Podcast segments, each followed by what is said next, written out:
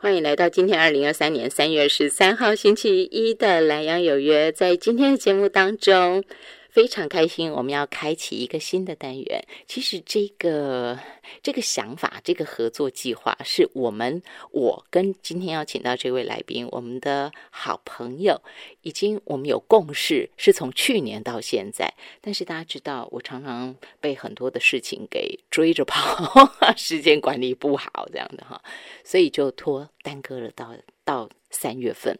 但是不论如何，我们就说 hold you dim on day，是不是好的东西出来的慢一点点，上桌的慢一点点，大家就包容我。然后这个单元呢，单元名称叫做最美风景，张琼林的。共好与疗愈。说到琼林老师，大家知道了吧？哈，社大的评鉴委员，然后他也是国际志工协会的理事长。上一回我们请到他，二月份的时候请到他说的，分享的是他的那本书，书名叫做《从 Me 到 We 的旅程》。对于他的生命经历，我想听过的朋友大概都留下非常深刻的那个记忆吧。人生遭遇的苦难，我想绝对不是没有代价的。或许他辛苦在前面，但是当他走过之后，他回过头来，他有更多的点滴可以跟大家分享。因为琼林老师他的性格使然哈，就是共好。我觉得他一路都在分享。那这样的人，当他走过哀伤的幽谷、生离死别的痛苦之后，我想他能够汲取出来的养分就会非常的多，所以在今天的节目中，在最美风景张琼林的共好与疗愈单元第一回，我们就回到那个 很辛苦的时间点哈。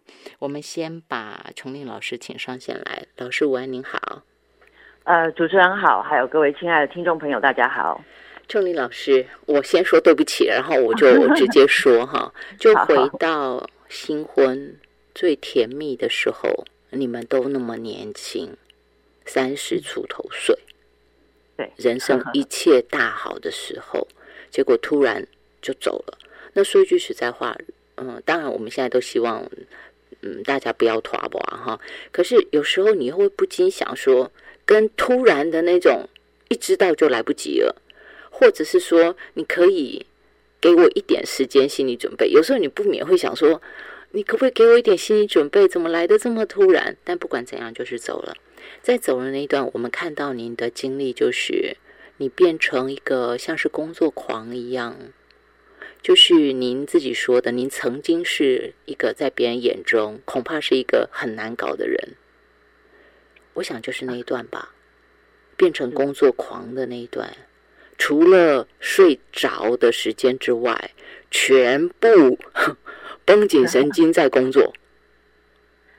啊，是呃，我我当时的工作的情况是这样，就是呃，我先生刚过世的时候，我是到他我去接他的工作嘛。那那个工作其实是在公部门，那段时间其实没有很忙，但我觉得呃那段时间最重要的是。呃，我先生的老板呢，他因为不知道我的状况怎么样，会很担心我胡思乱想啊，还是怎么样的，所以他宁可就是我，他可以每天看到我。那所以我当时跟他工作了一段时间。那事实上呢，嗯，那个工作对我来讲并不是我最熟悉的，我比较熟悉的反而是类似像在社区大学这种环境哦。那当时 NGO 的工作。对对对，那那个其实是一个公公家的单位。那我第一次。体验到说哇，可以每天穿的漂漂亮亮，因为我的那个老板常常要出去嘛，我就是要跟着他。我这一辈子穿最多套装就是那时候，就穿的漂漂亮亮的，然后没有做什么事，但是薪水还不错。然后我那是因为他刻意要这样，好不好？诶，没有没有，他他的那个职等，我我的那个职等的确是可以拿到那样啊，那个配不，我不是说他故意给薪水很高，我是说 他希望说能够让您在一个比较安稳的整个包括工作状态里头。慢慢的把自己稳定下来，因为他很担心你。是是是，他然后你说他是您先生的老板嘛，对不对？对对对对，就是呃，我先生走了之后，他的职务还是需要有人做嘛，是是，就你来接。他就直接让我去做这样。子。那那里头当然还是有一些跟我过去做这些民间团体有关，嗯。比如说身心障碍者的就业服务啊、哦。中高龄啊、原住民啊，好这些比较困难就业的人，嗯那这一块其实是我有兴趣，嗯但是不是只有这些嘛？还有一些其实我根本都 没有接触过的工作也是要做哈。对，那当时呢，我我我发现就是老板的心思是这样，他觉得反正他只要能够看到我每天这样看起来好好的，里面有没有好好的，他没办法管，但是外面看起来好好的，嗯那他觉得至少他有在帮我先生照顾我。嗯嗯好，那这我我当然要很感谢哈。，那另外当然我也有那种朋友哈，我真的是那个神经很大条，因为我有那种朋友来陪我睡了一年，就是每个礼拜三他都固定来陪我睡。那因为这个人是我很年轻就认识的朋友，我一直我们常常会互相到对方家里去睡啊，哦所以我都不觉得他在陪我。那等到我先生过了一年之后，有一天他突然跟我说。哎，琼玲啊，我这样陪了你一年哈，我觉得你应该是没有忧郁的倾向，应该也不会自杀。他说，那我下礼拜开始就不来了，我就吓一跳，陪了你一年 才知道，我自己吓一跳，说哈什么？你去年是在陪我？我一点感觉都没有。看他多自然，对，非常自然，就是因为这么自然，嗯然后他也没有说破。那他来了，当然就是我们聊聊天啊、嗯睡觉啊、干嘛的，就一致很自然，就像我还没结婚前那个样子的状况。嗯嗯嗯嗯那刚好这个朋友也是单身，所以他可以这么做嘛。是是是那呃，我后来就去想说，其实对，就是说为什么我可以很快啊、嗯跟很多人比起来，可能比较快从伤痛出来。嗯我觉得我之前累积下的这些本也很多啦。嗯对对，对有有一部分当然就是说这些朋友、这些或者是说一些长辈的支持。嗯另外一种，我觉得我自己的工作经历也有很大关系嗯，因为我会看到很多所谓那种生离死别啊，对那种人生当中一些很很辛苦的东西，其实我之前也都有看过哈。嗯。那当然看过不等于自己经历了，对。可是那总比说你完全都不知道人间有疾苦这件事，我们其实还是比较容易恢复哎、是。所以我后来都觉得说，如果我们现在或者是以后，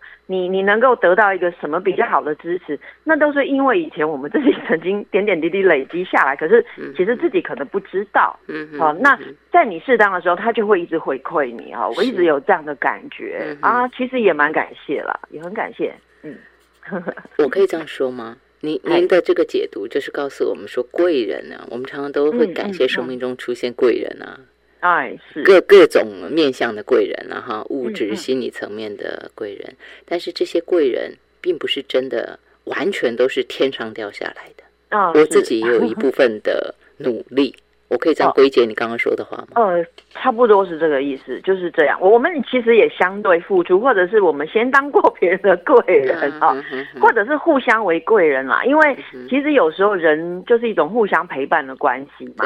对，那可能我们自己都没有觉得我好像在陪谁，可是他有觉得他被疗愈到，那对他来讲，他我们就是他的贵人，就这样子。那反过来也是一样啊，所以对这种共好的概念哈，是。呃，我说这个单元的名称叫“最美风景”，张琼林的共好与疗愈，其实是都是我在从密到无意的旅程书上看来的哈。嗯嗯，然后共好，这是您的你一直努力在做的事，疗愈。是您也希望能够扮演疗愈，就是您可以带着大家疗愈自己，也等于是说这个社会的一个疗愈的力量嘛。你一直希望能够做这样的事情，所以我才想请问您哈，对您来讲，这个共好与疗愈啊，这是生根于什么时候？因为从书上看的话，其实您大学好像就对这类的事情是有兴趣的。嗯，我在大学的时候，因为我读的是哲学系啊、嗯那就是一个我我除了那种课堂的学习之外，其实我每学期都会给自己一个不同的主题，然后让自己去观察这个主题在我的生活里面有什么样的发酵。嗯比如说有一个学期，呃呃，像像我我我堂哥有一个小孩，他现在就在我们宜兰的医院哈，荣总的分院当那个医生哈。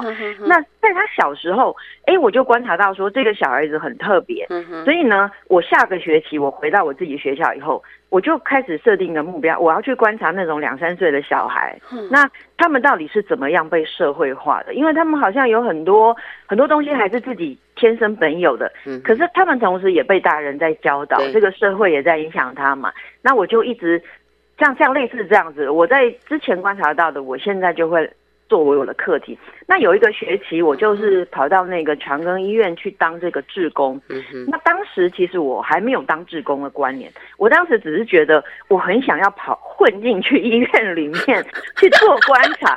可是因为我是我又不是医学院的学生，嗯我不会自然而然到医院去。对对对那，因为有这个心念以后，哎，就注意到说学校的公布栏有这种医院在征志工所以我们就去接受培训。那是大几然后我也的时候啊，嗯，我大三的时候，那我很感谢说，我第一次接触志工就是一个很正确的观念呢。是因为那个年头，其实年轻人当志工不多哈，嗯然后当志工的人很多都是自己呃觉得自己的社会责任呐、呃嗯。家庭责任已了啊哈，嗯。我好像有多的时间我来做，嗯所以像我那样还在念大学，跑去当志工，那时候还不是那么多，嗯然后也没有这种服务学习可以加分，完全没有，对对对。对，所以我当时的心念不不是为了爱心，不是因为爱心是，而是想观察。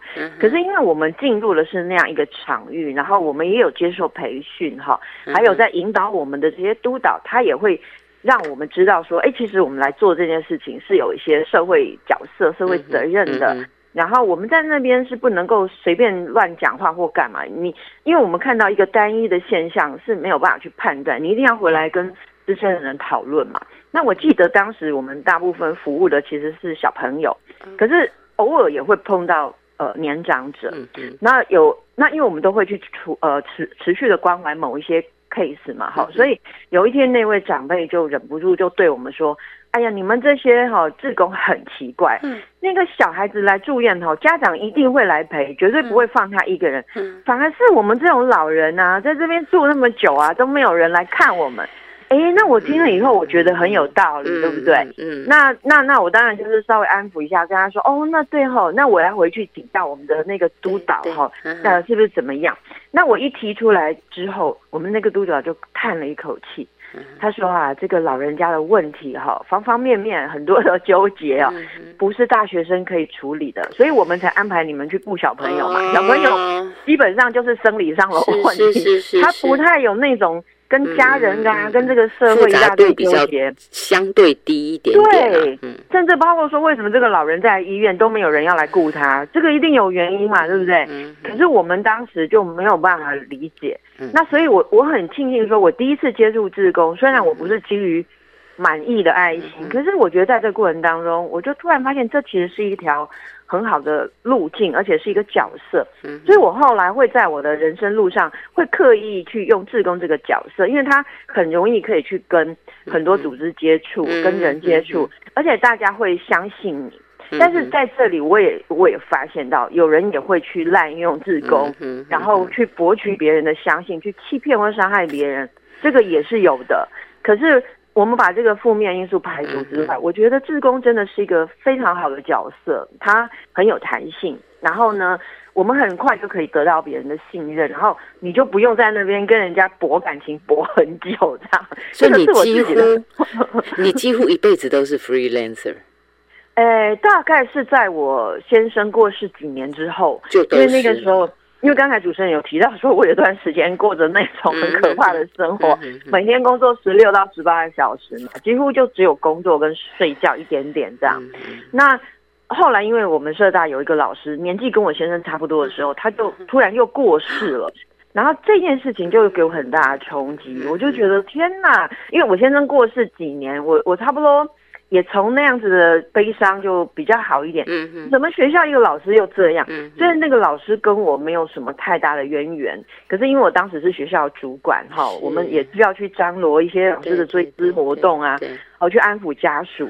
那我当时就会很震撼，就觉得、嗯天哪，怎么又一个这么一个这么年轻的生命？嗯，嗯然后有一个大好的人生在那里，嗯可是他没有办法去完成他后面的使命了，所以那也会催促我自己说，那我嗯我是想要过劳死，死在这个办公室，然后第二天来同事才发现我在这里过劳死吗？在公司哎呀，我觉得那样子对对社会没有什么帮助，对我个人也没有好处啊。嗯哼，所以那时候呃，就就就有机会的时候，我就离开这个全职的工作。那呃，但是我并没有从社会退场嘛，我只是换一种角色，然后希望更有弹性的去去应应这个社会我感受到的需求，然后我做得到了我去做，我做不到的我也许可以转借一些资源，让更适合的人来做。那我认为那样是可以的。那也因为我在比较年轻的，就我还没跟先生结婚之前，我曾经到花莲住过六年嘛。那我知道人其实很简很简单很简朴，又可以生活下来。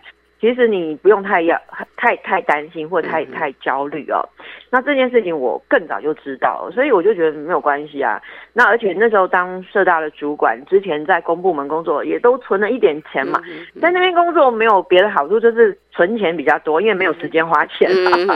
那所以即使一段时间没有工作啊，其实都还不至于说马上要拉警报。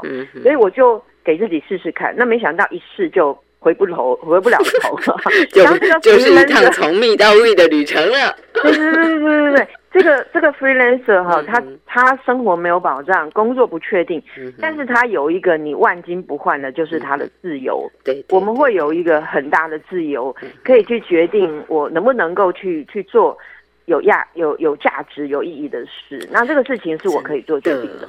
真的，其实今天本来要先要谈志工，他有一段您您的经历就是去去雅琪省，印尼雅琪，对对对，就是那个南亚大海啸那个地方哈，不是那一年呐，不是那一年去，但是呃，好像我刚刚听琼林说，至少去过三趟。至少对对对，我在两千零七年、两千零九跟二零一零年都有去过这样。今天可能没有没有时间说到，因为我要继续请琼林再跟大家分享。但就是大家会知道，他有很多的故事，他有很多的故事，在未来最美风景张琼林的共好与疗愈单元当中，我们会陆续挖宝贡献给所有的朋友们哈。那我今天回来还继续谈的是，你怎么发现？这是我我今天想请你谈这个生涯。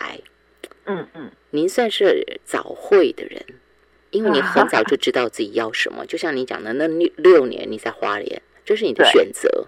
你一个嗯，好了，我我是世俗一点说啊，正大毕业的学生，啊，把自己埋在花莲，年轻人把自己埋在花莲，这不是正确的选择。如果以社会评价一般来说了哈，所以就代表。我知道我要什么，我想要什么，这是明确。所以我说你是早会的人，不多人可以在那么年轻的时候就选择自己的道路哈。很多大概都是到了五十来岁、六十岁，展开我们的下一个人生，有有自主性的选择哈。所以你是很早，所以我想请您分享一下。您刚刚也说我不是基于满意的爱心而去当职工。哎，哦，你你这，所以我说你做什么都太清楚，对自己太清楚 明了，没有模糊空间，讲话又很直，不是基于满意的爱情，基于什么？真是。然后我想请问你，就是，那你是你是对人的。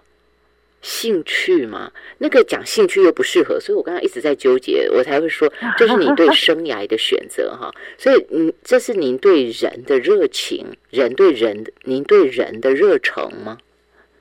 我我应该这么说哈，其实我是一个非常害怕人群的人哈。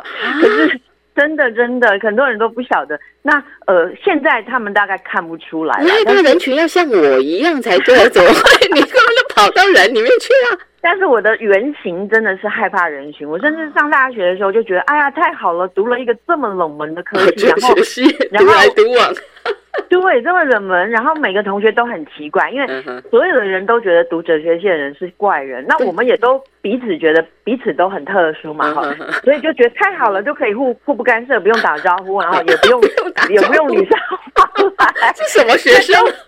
对对，一开始是这么打如意算盘啊，那。呃，我在念大学的时候，其实也只有跟很少数的人就是密呃密切互动嘛。其他因为大学本来你没有选课，也不会遇在一起哦。那呃，但是出了社会之后，我的第一份工作呢，就是要密集跟很多人互动。那对我来讲，真的是一大挑战，因为我那时候要也是要做采访嘛，然后。要打电话给对方，我在心里面是这样，我一只手就捂着我的胸口，然后心里面就一直念着说：不要接电话，不要接电话，不要接电话。我希望对方不在，你我没这样过哎，厉害！好，我下次学起来。可是，可是你知道，可是你知道吗？如果他真的不在，我又找不到采访对象，那我工作就无法完成。这其实是一个很吊诡，对不对？嗯，可是当时当下那个心情就是说，怎么办？怎么办？太害怕了。那我反而比较喜欢可以面对面沟通，因为面对面沟通，你你可以去感受到这个人很多很多，对对对哦，他的肢体语言，他的脚眼神哈。那透过电话其实是让人害怕，所以那个时候也没有手机嘛，我只有 B B 扣而已哈，就会觉得说，哎呀天哪！如果可以面对面，不要用电话多好的哈。那可是，呃，但是没办法哈。我我在前几年的工作，甚至到后来我去做一些社区工作啊，我们都是要跟人互动。那我觉得那个就是一种自我训练。所以我常跟人家说，疫情这三年对我来讲如鱼得水，因为我可以非常非常坦然的搞自闭，然后我一点都不用觉得对不起 谁，也不用跟谁交代。对，然后你在家，你就是在救大家，救自己这样子。乖乖宅在家就是报国了。对对对，可是你知道，在没有这三年疫情之前，我都觉得我自己好像在勉强跟人互动哦。那当然。勉强久了以后，你也会有一种呃本能就会长出来哈。我们我们尽管不是那么社交、那么 social 的人，我们还是会有一些职业惯性可以跟人家互动。对对对对可是，在内心深处，你会知道自己其实会希望是安静的一个人的，然后谁都不用理的这种状态。对。那那所以其实呃。我觉得我之所以会跟人有这些互动，前面当然就是半推半就，那后面就会发现，我们就意识到很重要的事情，就是即使我一个人关在家里都不出门，我还是跟这个全世界产生联系。好，我我不是真的孤立的。那即使我在家里面没干嘛，但是我只要有透过网络发讯息出去，我也在影响这个世界的变动，哪怕它只是小小的一部分。所以，当当我们更清楚这件事情的时候，你就会很看重自己的一分小小的力量。哈，那我们当然不是自我膨胀，以为自己可以干嘛？没有。可是真的也不用妄自菲薄，觉得自己什么都做不到。那那其实就只是这样一个很谦卑，看见这个事实嘛。那嗯，对呀。所以我我觉得这个共好的前提，共好跟疗愈的前提，还有一个东西叫做同在哦，因为。哦，对，我跟你在一起的，be be together 这个感觉，就是说，常常像我们在做助人工作的时候，有时候会很急于说，哎，那我一定要 do something，我一定要为你做什么，我这样好像才有帮到你，对不对？可是事实上，有时候也不是，有时候帮你出现在这个场域。他感受到你跟他在一起，他就已经得到力量了。你有时候做太多的话，他反而是一种干扰。对，像像我前阵子碰到一个做民宿的主人，他就跟我说，像他们有经验的民宿主人会去观察，现在来的这组客人是需要跟你密切讲话，还是他想要安静的？因为如果你没有搞清楚，你一直很吵闹，那他其实没有得到休息，他。他反而给你的是负评，对不对？对对对。那那我觉得助人工作也一样，对不对？是主人一样，一样的。你就是看到说，哎，这个人他现在其实没有要讲话，那但是你在他他觉得 OK，他不干扰，那我们就处于这个状态就可以。那但是如果说当他有感觉到说，哎，你好像也是愿意再多做一点互动，那那个时候我们再来做这件事情。那所以其实做助人工作的最基本。当然，我刚刚讲是这个同在了哈。那另外还有一个就是说，那你有没有觉察到对方真正的需求？有时候是我们是硬要给他，我们认为好的，就像父母硬要给他认为好的东西是一样的。那这时候我们其实要先 hold 住自己哦。那当我们觉察到他有某种需求，而且你发现这个需求好像还真的。得我们去做才可以，他自己真的做不到。那时候出手就会非常非常适当。那如果不是的话，有时候我们过度的介入，其实是妨碍他自己可以做好事情的这个机会。对啊，这种拿捏本来就是不容易的。说真的，这个拿捏真的不容易的。我们今天线上给大家请到的是国际职工协会理事长。啊，他就身份多元哈，然后社当评鉴委员，然后也最初最初社大的学员是搭飞机哦，给大家复习一下他特殊的经历。搭飞机，大家不要觉得我很有钱哦，我们那时候买机票很便宜，买五十张哈，一张才六百多块，其实是很划算的。你现在跟人家讲哈，全台湾所有社区大学学生都一样，每一堂课要付一千两百多块钱的机票钱。车资不算哦，中间你可能会有开车要加油、骑车要加油，这些我们都不算哦。就单单哈，或者是接驳的那个都不算，单单飞机机票钱来回至少一千 二以上哈。你去问人家这样，谁会跟你说很便宜？应该不会啦哈。呃，他他不便宜，他他不是便宜的。重点重点，其实我们也不纠结在钱，而是说。他用那样的心去面对、去看待自我学习，他觉得有价值的事情，他是愿意给予这样的时间跟金钱，他是这样在投资自己的哈。所以刚刚我们讲到，就是他的生涯是他选择的。固然我可以说他早会啊，好像就这个人聪明嘛，哈，了解自己。但是是不是也是跟他自己善待自己有关？那在待会儿回来下一趴，我要请淑英跟大家分享，是他怎么善待自己，他怎么带领，怎么陪伴自己，让自己走在自己最舒适的道路上，不是我们讲的舒适圈的那一种躲在那里，而是说他在这里，他觉得他是好的。他是快乐的，而且他喜欢的那个目标共好疗愈，他都在做的。我指的是那个他最怡然自得，他快乐，而且他觉得他正在做对的事情。怎么样让自己走在这样的一条道路？怎么样走在自己选择人生上？人生道路上，然后是快乐的，是不后悔的。就是我们不用等到退休之后才来什么第几人生，我可不可以现在就走在我选择的道路上呢？我们今天线上给大家请到的是琼林老师，跟大家分享在今天第一回，这也是从密到位的旅程哈，怎么样走在自己选择的道路上？最美风景，张琼林的共好与疗愈。我们休息一下。欢迎回到《懒羊有约》。在今天最美风景，张琼林的共好与疗愈，为大家请到的是社大评鉴委员张琼林，他同时也是国际志工协会的理事长。然后在社大也开过课，在社大也上过课。哎，这应该怎么说？是学员，也是老师，也当过社大的主管。然后现在又是社大评鉴委员。然后另外在他自己那个 freelancer 的种种的这些工作哈，这些经验。啊的过程中，他又跟志同道合的好朋友们，呃，这个成立了国际志工协会，希望接引更多人可以，呃，一边出国，一边旅游。体验人生，开阔视野，同时又能够做志工服务，就是带给大家更多不同生活的视角，更丰富的生活吧。在今天节目中，请到琼林老师，最主要跟大家说的，请他跟大家分享的是，怎么样那么明确的找到自己，看见自己，而且培养自己，走在自己想要的那条道路上。继续给大家请到琼林老师，那么。在当时哈，我回归到那个点哈，因为我一直觉得正大啊，虽然是哲学系，但是说真的，正大那个那个时代比较没有那么强调选系，更强调选校，对，所以只要。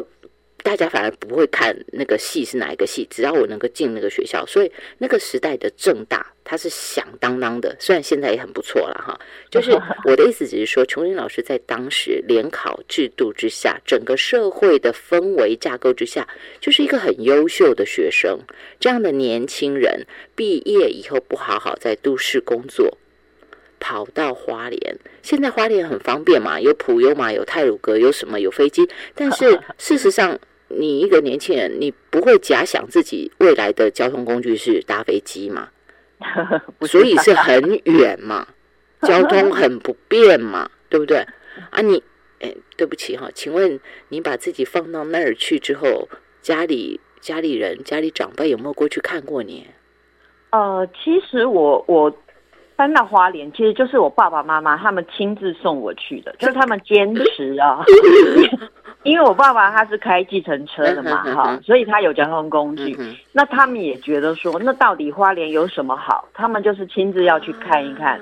那结果真的把我送到当地之后，他们整个就傻在那里了，因为那里真的就是前不着村后不着店，然后后面就是有那种原住民的部落，就就非常靠近这样子。那我我是在一个戒毒村工作，好，我本身不是去帮忙做戒毒，而是说，呃，去帮他们找一些社会资源啊，帮他们写一些文宣。计划啦，帮他们争取这些东西哦。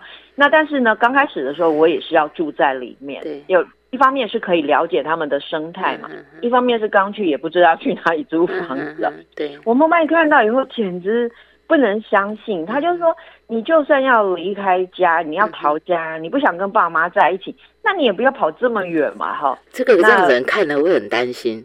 他他会觉得说：“天哪，我花这么大力气培养一个孩子，那他怎么？”他七七下人被下人给我跑到这里来，因为我妈妈她其实她的认知，她觉得都市就是最好的。那个时代都是这样，不是只有你的母亲。嗯，她一辈子都是要住在都市里，甚至以此为豪为荣。然后怎么有那种小孩子读书读完了不读不乖乖留在都市，然后还跑到乡下去哈？他就是很很不能接受。那我跟她讲说，哎，我我不是要逃避你们，我其实是有更想做的事情。但至于那个东西到底是什么，其实我也没有办法讲的这么清楚哦。其实刚才主持人有讲说啊，我是不是很早会？呃，其实有很多事情是我们做了以后，慢慢慢慢慢去整理出来的。一开始我们都只有一个方向，一个大方向，等于是说你在一个暗的空间里面，你看到哪里有一个光的。感觉你就往那个光的方向走去，而不是说我一开始就看清楚那个光的后面是什么哈。那我觉得再早会的人都没有这个样子，那只是说我们愿意朝着那个有光源的地方走，然后你慢慢慢慢去把它扩大，这样，然后应该是这样讲，我就会比较接近事实啦。是那。我当时到花莲那个工作，其实我我自己觉得是一个很梦幻的工作，因为呢，我一个礼拜只要工作十五个小时，好，就周一到周五每天三个小时，啊，周六那时候台湾全台湾都还没有实施周休二日哦，我就已经周休二日，我不止周休二日，我还每天周一到周五的下午都 休息哈。那他虽然只比台台北的薪水。只有少六千块而已啊，但是我觉得我拥有的时间非常的大把，那所以当时我就可以跟很多当地的人讲说，哎，我现在很闲哦，我时间很多，你们需要帮忙啊。不管是什么，你们找我，我都可以试试看。嗯，所以我就是因为拥有这么奢华的大把时间，然后我最近有才又写了一篇文章，我说其实大家除了大都会之外，其实几乎所有地方都是年轻人口外流的，对不对？嗯那我们常常会很感伤，说哎呀，为什么我们的故乡留不住青年啊？他们都要去外面。可是我觉得只要转念一想，我们的孩子，包括像我当时的自己，我要不是。到这种乡下荒郊野外去培养了一辈一一身武功回来，那我怎么能够接下来去做一些贡献呢？等我回归都市的时候，对不对？那其实有很多人。我们这样去想就不会觉得不好，因为像我当时到花莲，花莲也是年轻人口一直外流的地方，对，所以大家看到我简直见猎欣喜，怎么会有那种从台北跑来的，然后还蛮年轻，来的傻瓜，而且还跟我说都可以找他，而且来帮忙做事又不用拿钱，因为我觉得，我觉得我的我的薪水是够用可以生活的啦。那我当时也没有设定要待太久，我想说，哦，那也许。至少在我三十岁之前吧，哈，我这三年的时间，我赚的钱，我只要能够生活就好，我没有说要再存很多钱，好，我没有这种想法。可是事实上呢，我竟然在花莲生活比在台北存了更多的钱，因为在台北几乎你你房租大概就花掉四分之一至少，还有交通费，然后我们在台北也要花钱去找快乐啊，你要去听音乐会，要买书啊，要看表演。才会觉得自己很开心。还有服装打扮也还是要稍微跟得上人家，不能太。是，所以基本上，其实，在台北，你好像有赚很多，但是你付出也很多，然后最后没有剩下很多。反正我们我们急流勇退，在年轻的时候急流勇退，真的真的，我都跟人家说要趁着年轻去隐居哈，要不然的话，台湾的好山好水真的会没有。那我现在还是觉得，我当时实在是。太睿智了，这样讲自己真的是不太好。可是我真的是这么觉得，因为我我昨天才刚刚从花莲回来，我昨天去参加一个长辈的告别式，然后就又去看了一下我以前住的环境，我就会发现说，天哪，现在怎么变成这个样子哦？就是大家都很多人在整理自己房子的时候，都只有看自己的房子美不美，可是他没有感觉到说自己的房子变成社区里面很突兀的一个存在物哦。那我发现。我住过那个社区，它本来是一个很整体性的，但现在你就发现哇，大家都一直装潢自己这样子，那所以我就很感慨，我就说哇，还好我二十几年前来住过了，现在这样子的社区我是完全不想去住的。可是他们可能认为自己这样叫做发展哦，叫做进步哦。然后叫做改改善生活条件哦，对，真的哦，这个是真的，这是我相信宜兰的朋友应该也有很深的感触啦。就是那个雪隧通了之后，当然大家很方便，可是也有很多是宜兰人要承受的事情。就就台北人来了，但是宜兰人要承受。嗯嗯。好，那这个我想你们感受很深。那那我只是想说，其实我选择在二十七岁到三十三岁这段时间。到花莲去，是因为我我第一份工作，我当时就很向往到国外去去做服务，可是因为那时候种种条件不允许，所以我心里就有个念头说，哦，那如果不能去国外服务，我如果在台湾比较偏乡的地方有机会，我其实也愿意。所以当时我知道有机会到花莲去工作的时候，哎，我就是抱着这样的心情去的。哦，真是不容易，大概是这样。但是事实上，事实上，您给自己。出去，呃，旅行，然后开始慢慢探索这个世界，这是很早的。因为您自助旅行好像是二十，你是二十二岁就开始自助旅行吗？哦，没有没有，我其实到三十几岁，就是我自己在社会上其实工作了比较久之后。哦，才可以自助旅行。现在其实很鼓励更年轻就可以出去了，但是更年轻出去，有时候你是用到家长的资源，对对对，不是自己赚的钱。说句大白话就是这样子。是，但是用自己的钱会不太一样，因为钱是你自己赚的嘛，所以你当然就会很珍惜、很谨慎哈。都讲到了钱，都讲到了钱，我就继续再问一下下，因为在这一条道路上哈，走自己的路，其实想要走自己的路的人很多。但是，就像您讲的，我们可能运用的是父母亲的资源，但是我嘴巴说我想要走自己的路，那种感觉有一点像那个谁，英国的王子啊，对不对？要走自己的路，他也的确用行动走自己的路，甚至于他讲的话哈。可是，当你真的细细往内爬书的时候，你发现说，其实你还是没有脱离王室的光环与资源，包括他的思考的时候，其实他都。没有把自己从王室抽离出来，嗯，所以我现在想请问您的就是，这不是他一个人会会面对的啦，不是哈利王子。其实我们难免，好，我们也难免可能犯过类似的的状况。那我想请问您的就是，在我走自己的路的时候，父母亲的资源、父母亲的钱，我应该用什么态度、角度去面对？嗯，不是有人说吗？啊，爸妈的钱以后也是我的。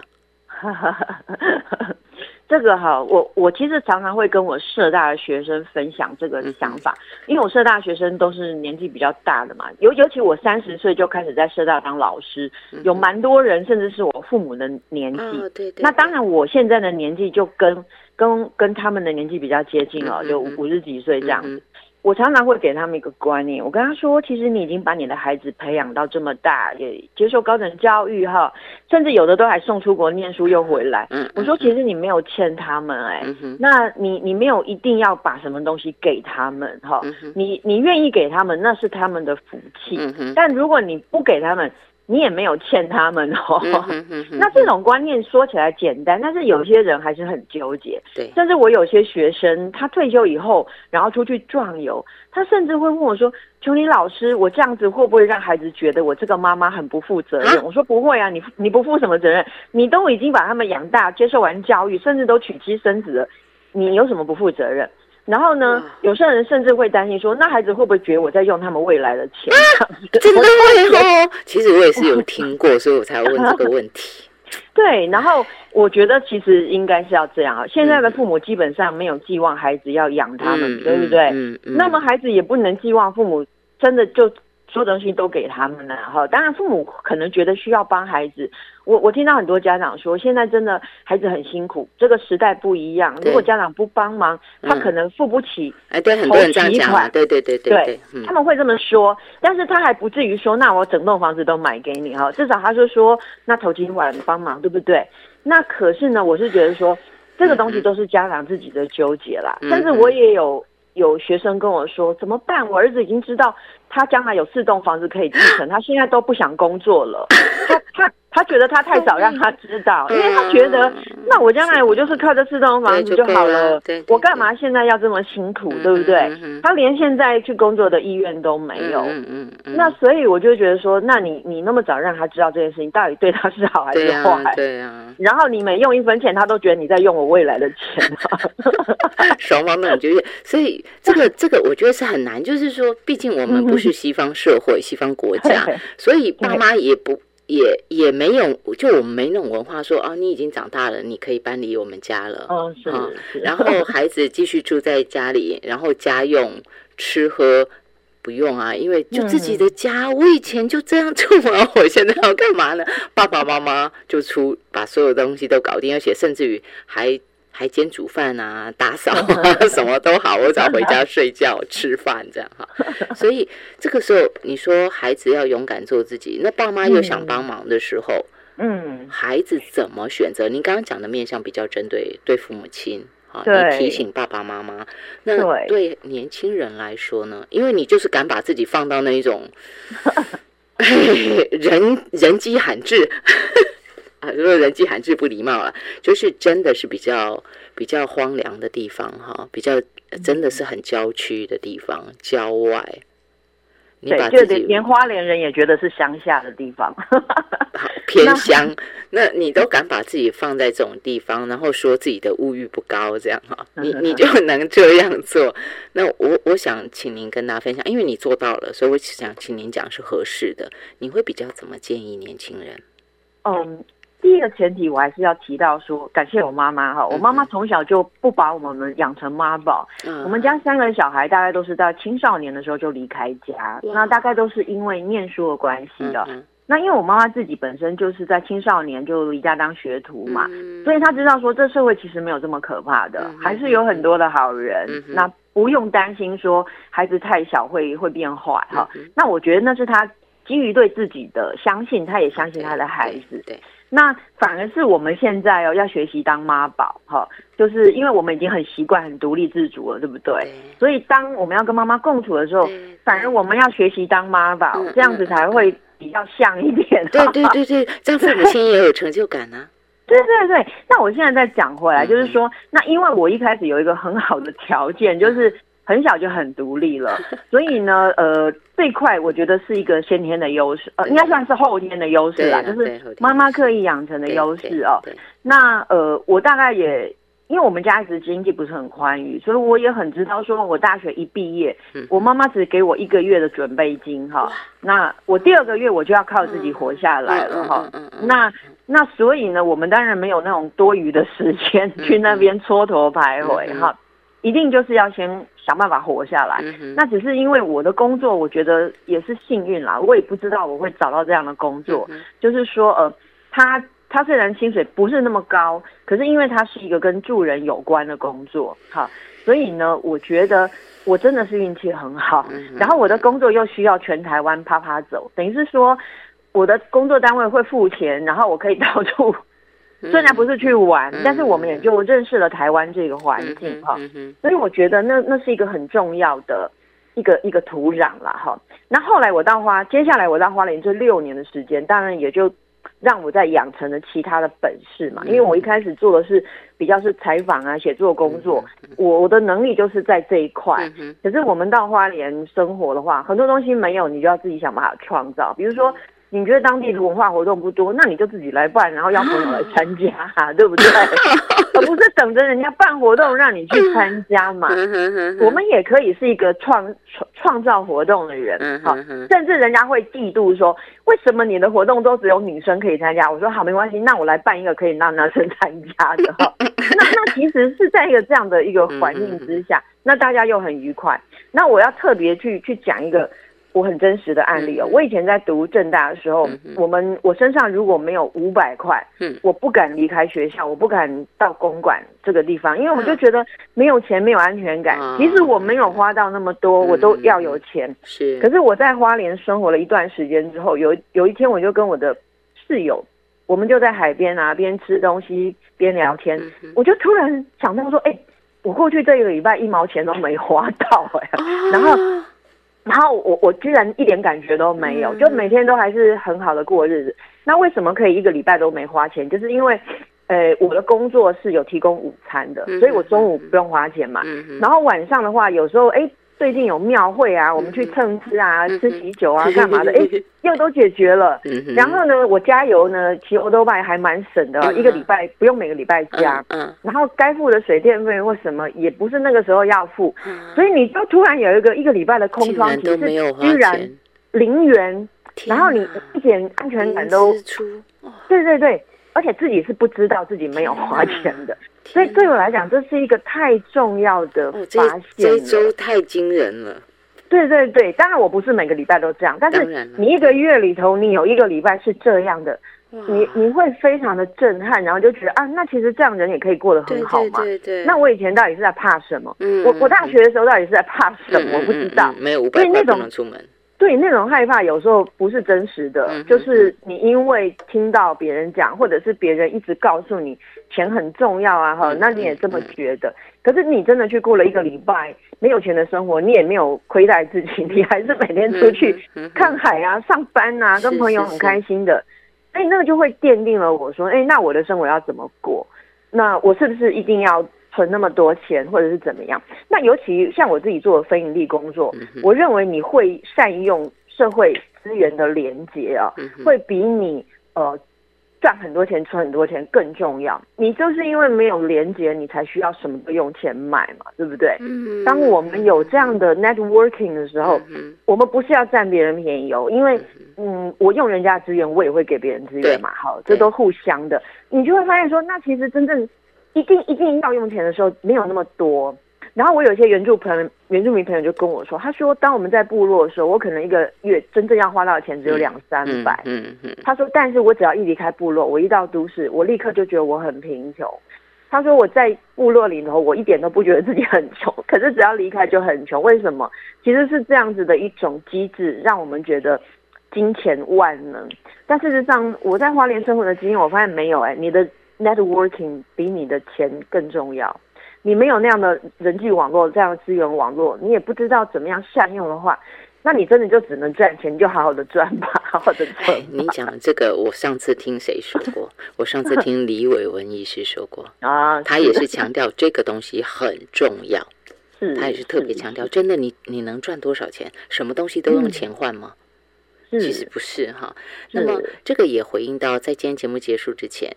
我们两代人哈，就针对长年长者，你就会准备。老后的事情嘛，哈，那一次李伟文意思就是说，你不要想什么东西都是钱，这样，所以他讲到您讲的这个，我要善于运用这个连接。然后另外是针对年轻朋友，也会觉得啊，我没有赚一点钱，我怎么对得起我自己？哈，年轻的时候就过自己的生活，像是琼林这样，把自己放到 花莲的偏乡这样，然后来告诉我们说，一个礼拜都没有花到钱这样。那 针对年长跟比较年轻的朋友，其实都。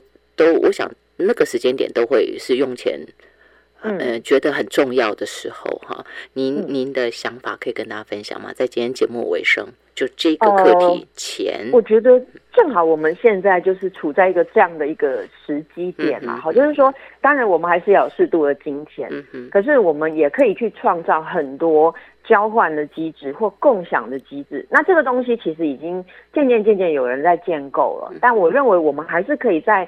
再加入我们的创意，让它再更丰富一点。比如说，我最近也有接触到一些类似像时间银行，好，我我去服务，然后我存时间，未来我也去交换我所需要的服务跟时间，这样。那这个并不是只有针对长照这一块，而是什么东西只要彼此认为可以，那它就是可以交换的。那我们也要同时去建构这一块，甚至包括换工啊，帮忙盖房子啊，做什么这些东西，其实。你只要在合法范围之下，其实都是可以做的。那这样慢慢慢慢，我们就会去让自己的时间哦，不会全部都花在那个跟赚钱这件事情有关。嗯，因为它真的实在太太消耗人的心神了，我必须这么说哈。那我并不是叫大家一一毛钱都不要花，因为事实上我自己都做不到，我还是有适当的金钱我需要。嗯，但是呢，我们不要让它绑架了我们的安全感。嗯，哦，因为。其实包括我妈妈到现在都还是哦，其实她早就不予匮乏，可是她的那种平庸感永远就跟着她。那这个我也没有办法帮她，虽然我自己已经从这一刻解套了，但是我帮不了她。但我相信。我们其他人还是有机会，慢慢让他自己的安全感不要跟金钱画上等号。是，然后反而是你你的这些人际网络，你你建立的这些，我们叫做社会资本吧。嗯它其实是才是你未来可长可久可以依靠的东西哦。这是真的，真的也就回到您的那个张琼林的共好与疗愈，这真的就是最美的一片风景。要不然就会变成是像我们现在常常常看会看到看到的，就是你到底要存多少钱。钱才可以安心养老。你存三千万，你也觉得不放心。然后，或者是有人说我一辈子也赚不到三千万，还要存三千万。然后，要不然就是说三千万哪里够，要五千万，你就永远永远都都掉在那个泥淖当中。但是您讲的，其实我们不要被这种贫穷感所绑架，我们的安全感不要建立在那里。反而是应该是您讲的，哎，其实就是这就是公好与疗愈，不是吗？是是吗？哈，这就是琼林看到的最美风景啊！就是我前面说他早会，他就硬要说不是，好吧？他看到了那个光，虽然不知道背后是什么，但是他向光而行。那我们看到光，也要像您这样走吗？那如果怕，或者是中途有人说，哎，你不要这样做啦，你这样做会穷苦呃穷穷困潦倒啊什么的。最后给他一点鼓励，看到光的人，你给他什么建议？其实你你看到光，你一向全去之后啊，那你慢慢你就会发现说，其实你是有同伴的，好，并不是你一个人在追寻这个光，然后这样点点的星光或者是萤萤火虫那样的光，它会累积成为一种力量啦。那。当然，一定也会有人在旁边讲些什么话，可是很奇怪哈，你越走这种话，你就越越听不到或听而不闻，这样就也不会对你造成干扰，然后也慢慢这些人会不会跟你走到一块？对对对对。所以其实只要前面那段时间挺过去之后，其实就好了。好，我们一起来努力哈，一起来发现自己身边的点点星光，不管是像萤火虫一样，还是最后我们会汇集成很亮很亮的那种很大片的、很大片的那种光亮。不管怎么样，至少都从一点星光开始。如果自己已经看到生命之光，我想何妨勇敢拥抱它。那如果还有什么样的，去找这本书啦，从密到位的旅程，简单说哈，去找这本书。然后琼林在上个月有跟我们大家说，各图书馆应该都有，县立图书馆大概都是有的哈，有收藏这本书。那呃，那个什么二手书店，大家其实也可以也可以找一下哈，塔克册嘛，大家可以找一下。那其他就是等琼林继续跟大家分享了。哎，对，您的您有开粉砖吗？没有。哎，我没有，你自闭应该是不会，嗯，比较没有那么那么想要跟人互动哈。我甚至还会定期的删除脸书的朋友，让他维持在很少的范围内。那那就只好说，请大家期待最美风景张琼林的共好与疗愈。谢谢琼林，谢谢。